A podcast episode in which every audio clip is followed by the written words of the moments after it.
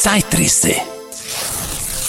Science Fiction anno 1908. Luftkrieg der Zukunft. Aus Bibliothek der Unterhaltung und des Wissens 1908 Band 2.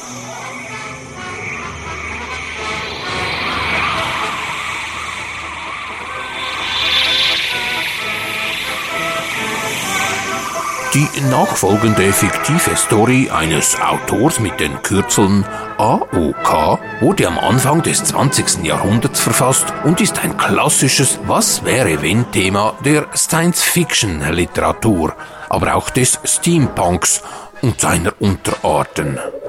Man stelle sich vor, an einem bestimmten Punkt der Geschichte wären die Weichen anders gestellt worden – Unsere niedergeschriebene, bis dato bekannte Zeitgeschichte hätte also einen ganz anderen Verlauf genommen.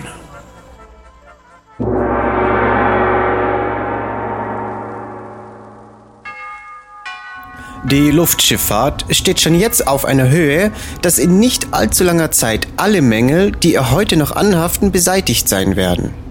Die Gewinnung eines allen Anforderungen genügenden lenkbaren Luftschiffs wird aber nun weitreichende Umwälzungen nach sich ziehen, und zwar nicht am wenigsten nach der Seite der Kriegsführung hin. Wir wollen uns daher einmal vorstellen, welche Verhältnisse die Vervollkommnung der Luftschifffahrt zeitigen wird, indem wir annehmen, dass wir bereits auf den ganzen Entwicklungsgang und die damit zusammenhängenden Neuerungen in der Kriegsführung zurückblicken könnten. Schon im Jahre 1910 hatte man das Problem der Luftschifffahrt so weit gelöst, dass man über vollständig lenkbare Fahrzeuge verfügte, die aber nicht mit Hilfe von Gas oder Ballons durch die Luft getragen wurden, sondern durch die Flugflächen und ihre eigenartige Stellung sich frei schwebend in der Luft hielten, namentlich wenn sie durch kräftige Motoren getrieben wurden. Man sprach allenthalben davon, dass durch diese Drachenflieger, wie man die Luftschiffe nannte, nunmehr auch der Ozean der Luft von der Menschheit erobert sei. In England brach damals eine Art Panik aus, weil man befürchtete, der Inselcharakter, welcher bisher sein größter und sicherster Schutz gewesen sei, komme nicht mehr in Betracht, da es ja jetzt möglich sei, mit lenkbaren, für Kriegszwecke eingerichteten Luftfahrzeugen jederzeit einen Einfall in England zu machen. Man begann deshalb hier energisch mit dem Bau von Luftkriegsfahrzeugen und erreichte alsbald, dass sie mit einer Geschwindigkeit von 50 bis 60 Kilometer in der Luft fuhren. Im Laufe der nächsten Jahre gelang es, die Geschwindigkeit bis 70 Kilometer zu steigern. Äh, die dann von einem Engländer erfundenen Motoren und das auf ihnen beruhende System brachten einen weiteren gewaltigen Schritt nach vorwärts. Es gelang, die Geschwindigkeit der Luftfahrzeuge auf 250 Kilometer in der Stunde zu erhöhen. Gleichzeitig konnte man nunmehr die Flugflächen so groß gestalten, dass die Luftschiffe bedeutende Lasten zu tragen vermochten. Geradezu einen Markstein in der Entwicklung der Aeronautik bildete der Flug des nach dem neuen Typ erbauten Luftschiffs Trafalgar von London bis Tripolis. Eine Fahrt, die trotz widrigen Windes in sechs Stunden zurückgelegt wurde. Die folgende Fahrt brachte das Luftschiff in 14 Stunden von London bis nach Indien, sodass nunmehr Indien von London aus im Schach gehalten werden konnte.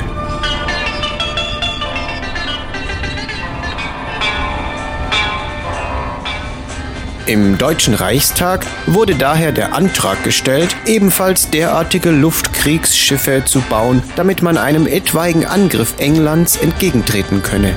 Unbegreiflicherweise verhielt sich die Regierung gegen diesen Antrag ablehnend, indem sie nur im Allgemeinen darauf hindeutete, sie sei gegen alle Möglichkeiten genügend gesichert.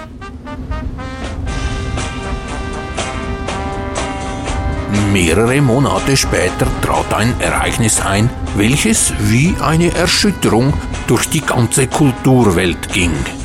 England war mit der Türkei in Misshelligkeit wegen der kleinasiatischen Bahnen geraten. Der Streit spitzte sich so zu, dass die diplomatischen Beziehungen abgebrochen wurden. Es ging daher eine Flotte von sechs englischen Luftfahrzeugen unter dem Befehl eines Kommodore von Zypern, wo sie stationiert waren, in knapp einer halben Stunde hinüber nach Beirut und dann nach Damaskus. Mit wenigen Bomben, welche aus den Luftschiffen heruntergeworfen wurden, zerstörten die Engländer die Bahnanlagen.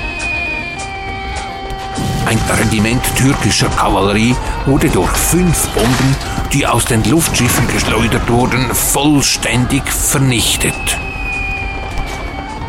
Wie man erfuhr, benützten die Engländer einen neuen Sprengstoff von wahrhaft entsetzlicher Wirkung. Mit diesem Erfolge begnügte sich der Kommodore der Luftschiffflotte aber nicht.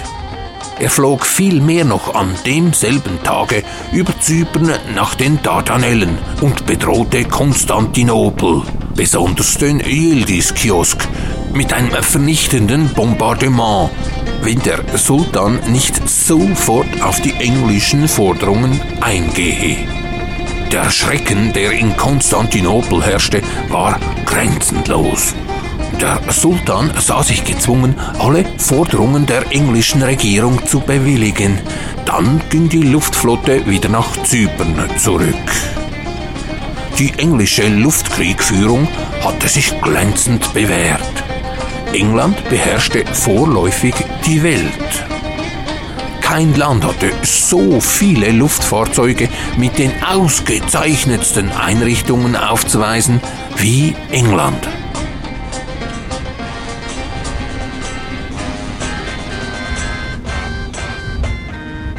Auf dem deutschen Volk lastete dieser Erfolg mit einem dumpfen Druck. Man schien den Engländern gegenüber wehrlos. Was nutzte jetzt das große deutsche Heer? Zehn solcher Luftschiffe konnten mit den neuen Sprengbomben in wenigen Tagen das ganze Heer vernichten. Was nützten alle Festungen und deren Forts, wenn die Luftschiffe von oben her das Innere der Festungen vollständig verwüsteten?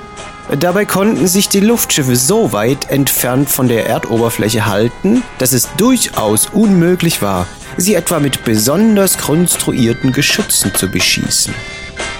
Mit einem Schlage war gewissermaßen alles das, was man in Jahrhunderten auf militärischem Gebiete bei Armee und Marine, Landesverteidigung und Festungsbau erreicht hatte, wertlos geworden.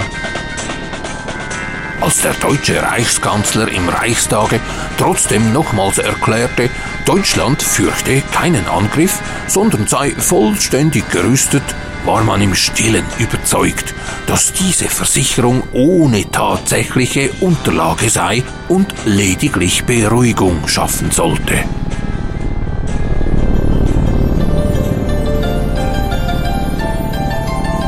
An einer Stelle, an der man es im wenigsten vermutet hatte, kam eines Tages die seit langem bestehende Verfeindung zwischen Deutschland und England zum offenen Ausbruch. Durch den neuen Handelsvertrag, den Deutschland mit China abgeschlossen hatte, fühlte sich England benachteiligt.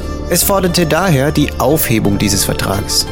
Seine Voten wurden allmählich so drohend, dass sich Deutschland veranlasst fühlte, in gleich heftigem Tone zu antworten. Innerhalb 48 Stunden hatte sich der Konflikt so zugespitzt, dass der Ausbruch des Krieges unvermeidlich schien. Triumphierend berichteten die Pariser Blätter, dass die Engländer an ihrer Ostküste eine Flottille von 50 Luftschiffen unter einem bewährten Kommodore bereithielten, um in wenigen Stunden über Berlin zu stehen und die Stadt, wenn es sein musste, zu vernichten.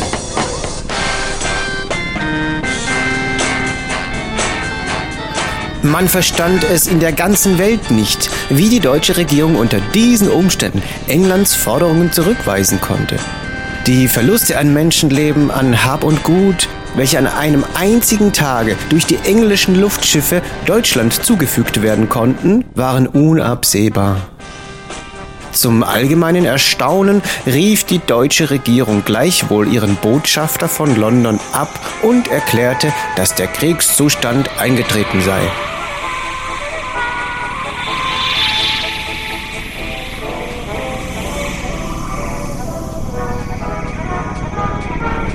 Eines Morgens um 9 Uhr erhoben sich die Luftfahrzeuge rasch nacheinander mit dem Kurs auf Deutschland zu. Eine ungeheure Menschenmenge wohnte der Abfahrt bei und beobachtete von Schiffen und Türmen aus, auch aus weiterer Entfernung, das Aufsteigen der Luftschiffe. Plötzlich ertönte aber ein wilder, viel tausendstimmiger Schreckensschrei. Die erste Kolonne der Luftschiffe, die bereits über der See schwebte, geriet ins Wanken. Die Luftfahrzeuge machten eigentümliche Bewegungen, ganz ähnlich wie Schiffe, die in schwerem Seegang rollen. Dann begannen sie sich zu drehen und stürzten endlich kopfüber in die See hinunter. Die zweite und dritte Kolonne der Luftschiffe hatte dasselbe Schicksal. Die vierte Kolonne, die erst im Aufstieg begriffen war, wurde rechtzeitig zurückgehalten. Obwohl die gesamte englische Flotte sich in der Nähe befand, gelang es doch nur einen Teil der Mannschaften, die aus den Luftschiffen ins Meer gestürzt waren, aufzufischen. Dann wurde die Flotte selbst in ihren Bewegungen derartig gehemmt, dass mehrere unheilvolle Zusammenstöße von Kriegsschiffen erfolgten. Derselbe und unerklärliche und unheimliche Wirbel, dem die Luftschiffe zum Opfer gefallen waren, wirkte auch auf die Schiffskörper der Flotte. Schließlich versagten die Maschinen völlig. Die Schiffe waren nicht mehr vom Fleck zu bringen.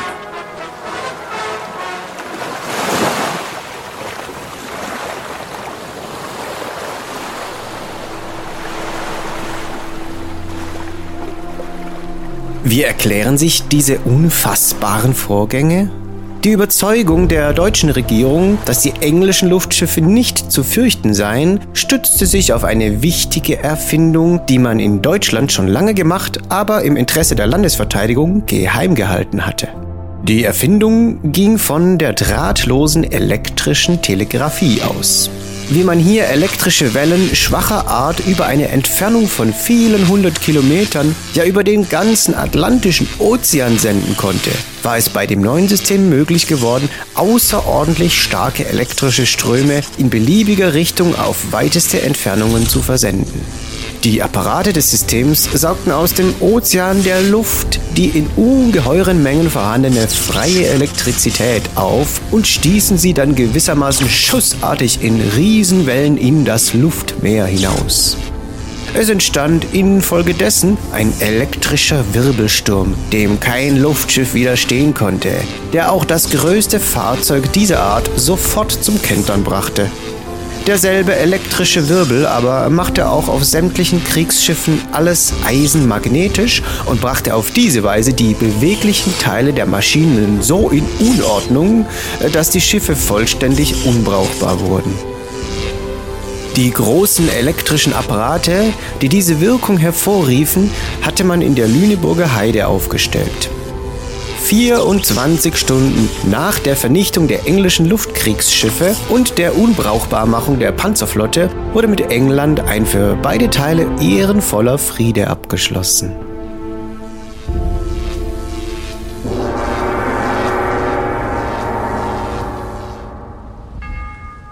Aha, Technik versus Technik sozusagen. Das gilt bis heute. Hightech-Waffensysteme können mittels elektronischer Gegenmaßnahmen auch ausgeschaltet werden. Die eine Innovation erhält auf der Stelle eine sofortige Antwort. Über den Irrsinn von Kriegen war man sich 1908 durchaus bewusst. Rund um den Planeten Erde schwelten damals Konflikte und 1914 sollte dann auch alles außer Kontrolle geraten. Luftschiffe wurden tatsächlich auch im Ersten Weltkrieg eingesetzt. Allerdings erkannte man schon bald, dass sie zu langsam und zu verletzlich waren. Folgende wahre Begebenheit gibt einen kleinen Einblick in den Kriegswahnsinn. Am 31. Januar 1916 bombardierte im Schutze der Nacht das deutsche Luftschiff L-19 in einem Verband mit acht weiteren Luftzigarren die englische Hafenstadt Liverpool. Nach abgeschlossener Mission bekam L-19 auf der Rückfahrt am 1. Februar offenbar Probleme mit den Motoren, die nach und nach aussetzten. Nachdem der niedrig treibende Zeppelin von der holländischen Küstenwache beschossen worden war, rettete er sich Richtung Nordatlantik, wo er dann auf die Wasseroberfläche stürzte. Die deutschen Luftschiffer überlebten den Absturz und kletterten auf die Hülle des treibenden Luftschiffkörpers.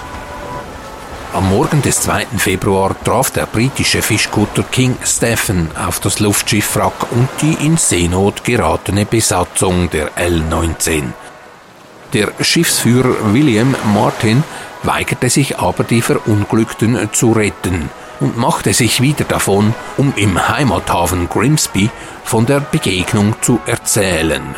Der Bischof von London lobte darauf die Besatzung des Fischerbootes für ihr Verhalten was nun aber zu einem Sturm der Entrüstung führte, nicht nur auf dem europäischen Festland, sondern auch in England. Diese Auge-um-Auge-Mentalität wurde nicht akzeptiert, auch wenn L19 zuvor Tod und Verderben aus den Wolken geschickt hatte. Die unterlassene Hilfeleistung der Bootsbesatzung wurde offenbar mit einem Akt der Piraterie gleichgesetzt. Luftschiffkommandant Odo Löwe und seine Crew ertranken in den eisigen Meeresfluten. Zuvor hatten sie noch Zeit, letzte Grüße in Form von Flaschenpost abzusetzen. Mit 15 Mann auf der Plattform und dem Fürst des in etwa 3 Grad Ost schwimmenden Körpers des L-19 versuche ich eine letzte Berichterstattung. Dreifache Motorenhavarie, leichter Gegenwind auf der Rückfahrt verspäteten die Rückkehr und brachten mich in Nebel, dieser nach Holland, äh, wo ich erhebliches Gewehrfeuer erhielt. Es wurde schwer, gleichzeitig drei Motorpannen. Am 2. Februar 1916 nachmittags etwa 1 Uhr ist wohl die letzte Stunde.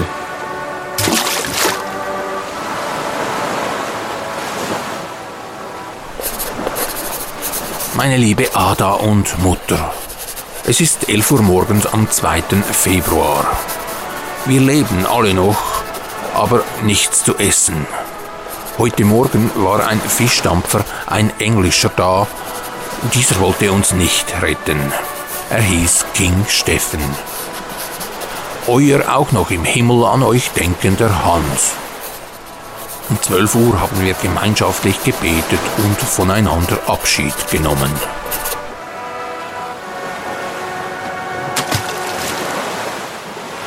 Obermaschinist Baumann. Liebe Grete und Kinder, befinde mich augenblicklich in großer Gefahr. Bin mit unserem Schiff ins Meer gefallen. Liebe Grete, bis zur letzten Stunde auf Rettung hoffend, ist es anders bestimmt. Nun, so ist es, Gottes Wille getreu bis in den Tod, grüßt und küsst dich und die Kinder herzlichst, dein treuer Georg.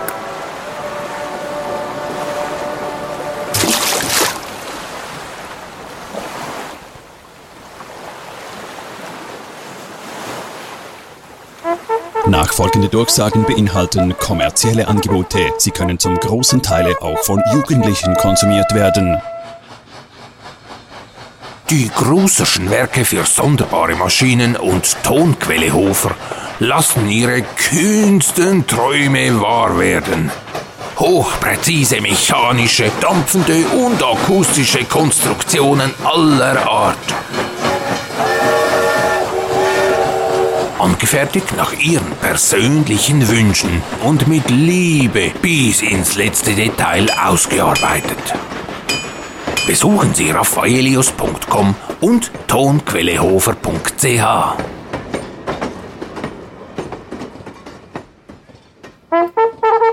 Wir würden uns freuen, Sie auch bei zukünftigen Werbeeinschaltungen begrüßen zu dürfen.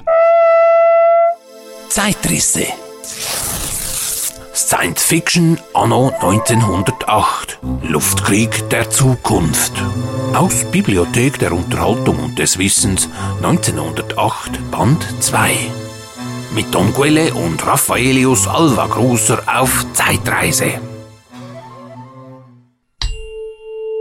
Sämtliche Folgen der Zeitrisse sind hinterlegt auf unzähligen Podcast-Portalen sowie bei Tonquelle Hofer und YouTube.